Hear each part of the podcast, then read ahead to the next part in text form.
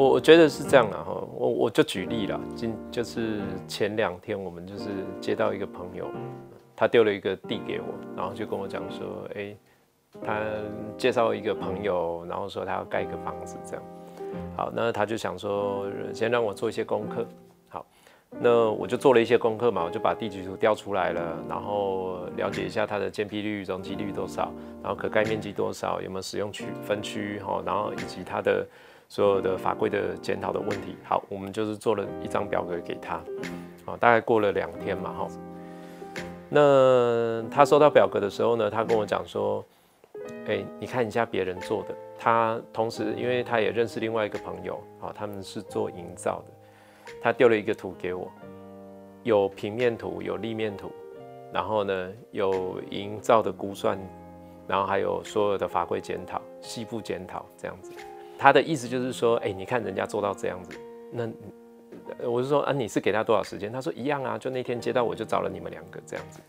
我说哦，这样哦，好，这个这个其实哦会延伸一个问题，就是说，我就当当下我就问他一个问题，说，请问业主姓什么？然后他家有几个人？我们知道吗？我们都不知道哎。那请问一下，这个平面图到底怎么画出来的？在一个完全没有。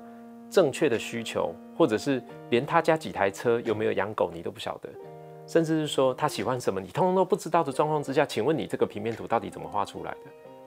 而且你也不知道他有没有看风水，你也不知道他有没有去注意一些哦。他他比如说我一楼就是我我就是有五台车，你根本就是通通都不知道这些东西的时候，你到底如何把这个图画出来？这是我觉得非常吊诡的一件事情。那这也让我想到一个问题，就是说，那在前年间的角度，或者是在业主的角度，到底要什么？这中间我们到底产生了什么样的冲突？哦，我们以这个案子来看，呃，如果我是业主的话，当我拿到这两份资料，一个是前年间给的一张表，以及有图、有呃有估算表，有什么哇，全部都有，那你会怎么想？哇，这间公司真的超有诚意的。那擎天监到底在干什么？好，就是一个叫做诚意问题。所以诚意是用你的专业去贩售，然后用你的专业去拿案子，这个我都可以认同。但是问题是，你不觉得这件事情非常的奇怪吗？就是你在不知道任何状况之下，你就做了这件事。如果我是一个业主，我很注重这件事情的时候。哎，我在看图的这个过程中，我会想说，哎，你真的什么都连连我叫什么名字你都不知道，哎，你就可以给我这张这张表，你是套了是不是很多图？那这样真的比较有诚意吗？还是说，呃，擎天剑的概念叫做，哦，我先给你一张表，然后我找时间想要跟你谈谈你的需求，比较有诚意。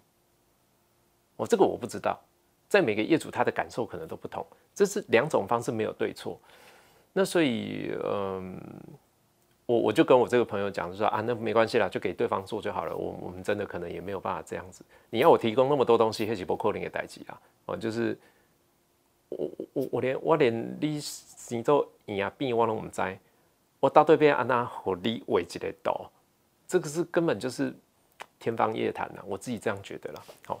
好，那从前天界的角度来看，那我们应该怎么做？哦，我我自己的认为是说，哎，我先帮你做了一些调查资料，然后我需要跟你面谈，我需要谈你到底需要什么，以及你想要什么，或者是在这个这个地里面，你到底希望用什么样的角度去在这里生活，或者是你要在这里开店，我都不知道嘛。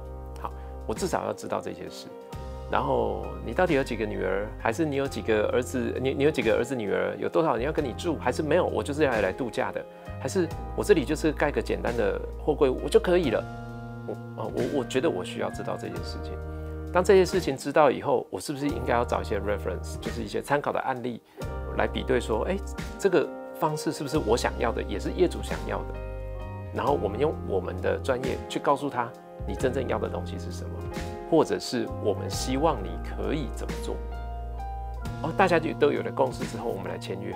签约以后，我们开始来进行这个案子。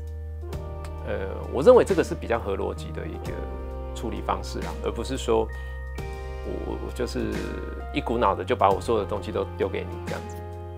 这这蛮怪的啦，我我自己是这么觉得。